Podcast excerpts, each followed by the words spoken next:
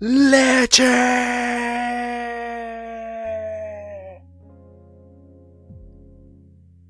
Bienvenidos. Su asiento está reservado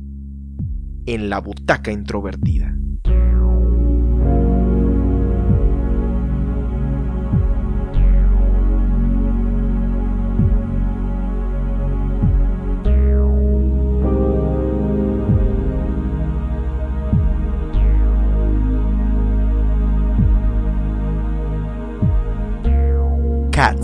Es un filme estrenado en 2019, el cual fue dirigido por Tom Hooper, basado en la popular puesta en escena del mismo nombre, creada por Andrew Lloyd Webber, la cual a su vez fue inspirada en el compilado de poemas ligeros Old Possum's Book of Practical Cats, el cual fue escrito por T.S. Eliot.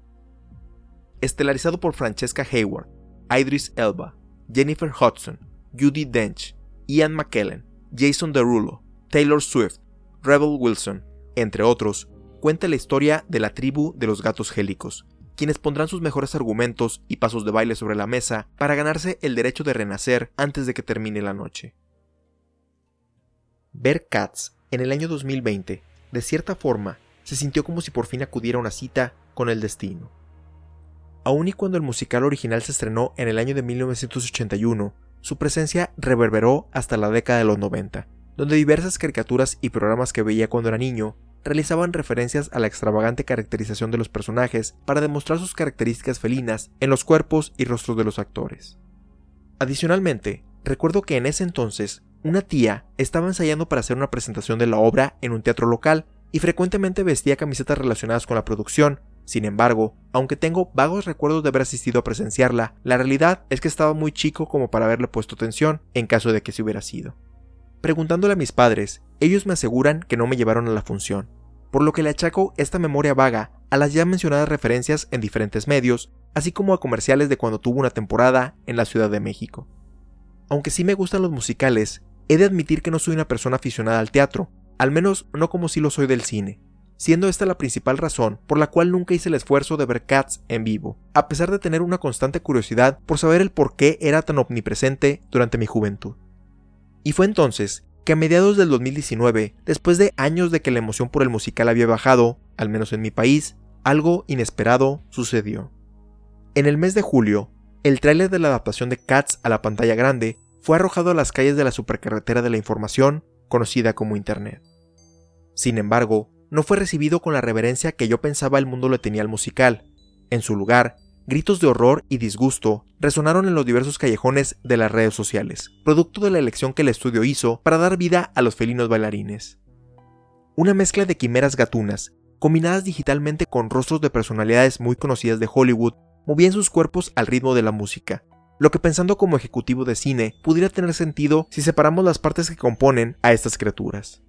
La gente va al cine a ver a las actrices, actores y cantantes que conocen. A las audiencias no les gustan los personajes animados porque no se identifican con ellos o los consideran como algo infantil. Tenemos que hacerla en live action y o en 3D para hacerla legítima y que sea considerada para los Oscars.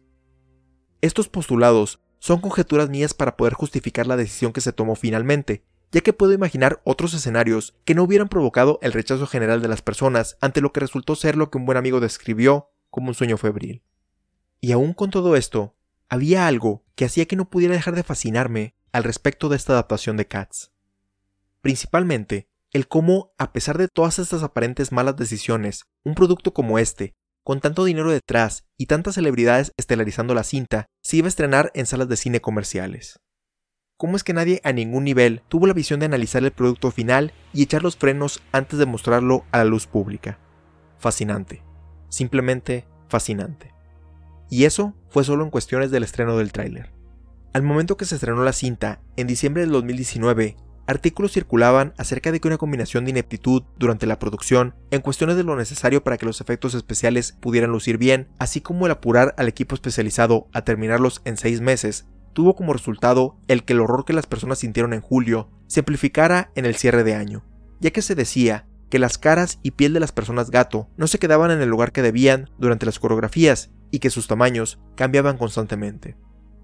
Esto, además de provocar que el estudio contemplara lanzar otra versión a los complejos cinematográficos, fue el factor determinante para que por fin, después de años de especular qué era Cats, pudiera presenciar este icono de la década de los 80s y 90, en la que quizás es su presentación más terrible hasta la fecha. A principios del 2020, por fin acudí a la cita con el destino.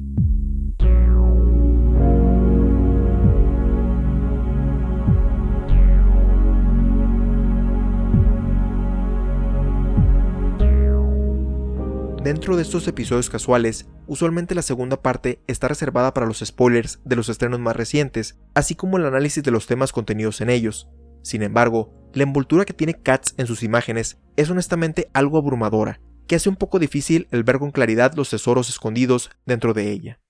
Se abordan los temas del arrepentimiento por los hechos del pasado, el perdón de aquellos que fueron ofendidos por estas faltas, las segundas oportunidades y la reencarnación, pero también una lección que rompe la cuarta pared sobre cómo los humanos debemos conducirnos con los gatos, así como la ofensa que resulta pensar que se les puede tratar como perros. A pesar de lo que uno pudiera pensar por el tráiler, la trama no es incomprensible, siendo simplemente el pretexto para poder unir los diversos números musicales que describen las personalidades de los participantes del ritual conocido como el baile de los gatos gélicos, y sus motivos de por qué se merecen reencarnar en otra vida al final de este. Por lo que entiendo, no hay mucha diferencia en este aspecto comparado con el musical de Broadway, lo que me lleva a deducir que el éxito tan duradero de la obra tiene que ver con la escala de la producción, así como la música compuesta por Andrew Lloyd Webber y el prestigio que este último tiene en el medio artístico. Lo que sí le agrega a la película son elementos más fantásticos, principalmente en el personaje de Macavity, interpretado por Idris Elba, quien puede teletransportarse a sí mismo y a otros por la ciudad en la que se desarrolla la historia, ciertas transiciones de un espacio a otro, así como en el número donde el personaje de Taylor Swift, Bombalurina, arroja grandes cantidades de catnip sobre el resto de los gatos gélicos. Creo que uno de los aspectos positivos que puedo resaltar de la película es que me hizo querer ver la obra original, simplemente para comparar el cómo estas secuencias son realizadas con las limitaciones propias del teatro. Sin embargo, el principal legado que dejará esta adaptación de Cats para el resto de la historia del cine es el diseño de los personajes, el cual, aunque coincido que es extraño, sobre todo al inicio de la cinta, la cual empieza directamente con un número musical, he de decir que eventualmente me acostumbré a ello, o al menos lo acepté en su extrañeza, ya que también se convirtió en un juego de determinar qué tan bien implementado estaba el efecto. Lo curioso del caso es que uno pensaría que cuando los personajes están más alejados de la cámara, el desenfoque haría que se disimulara la vista, pero es en este momento cuando más descuadrados se observaban los rostros, como si no estuvieran unidos a sus respectivos cuerpos.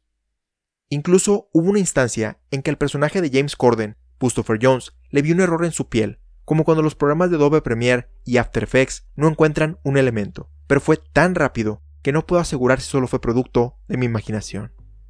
En los días posteriores al estreno, varios artículos y publicaciones apuntaban que uno de los mayores horrores es como Rebel Wilson en su personaje de Jenny Any Dots, se quitaba la piel para revelar que no solamente tenía más piel debajo, sino que también ropa, o que en una escena aparecían unos ratones, así como unas cucarachas, con el mismo criterio de caracterización, animales con caras humanas, pero que se ven aún más extraños porque claramente tienen menos detalles, que se puede comparar a esos videos de Jeep Jab donde puedes poner las fotos de tus familiares y amigos a bailar en secuencias predeterminadas o los gráficos de un juego de Nintendo 64.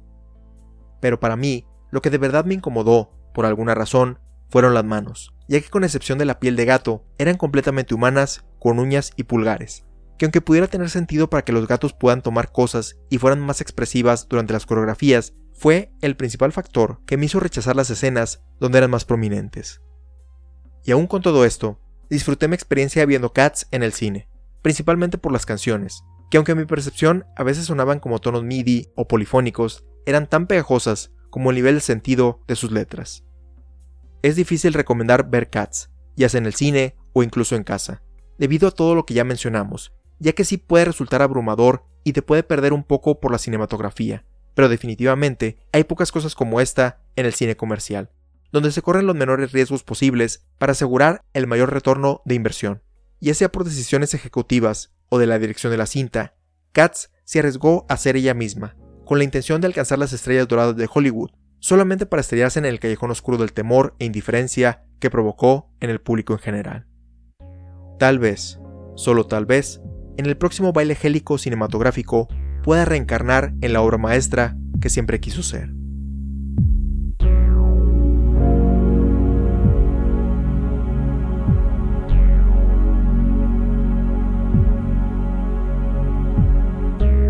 Te recordamos que puedes compartirnos tus opiniones, ideas, sugerencias y o comentarios sobre Cats o cualquiera de nuestros episodios anteriores al correo contacto arroba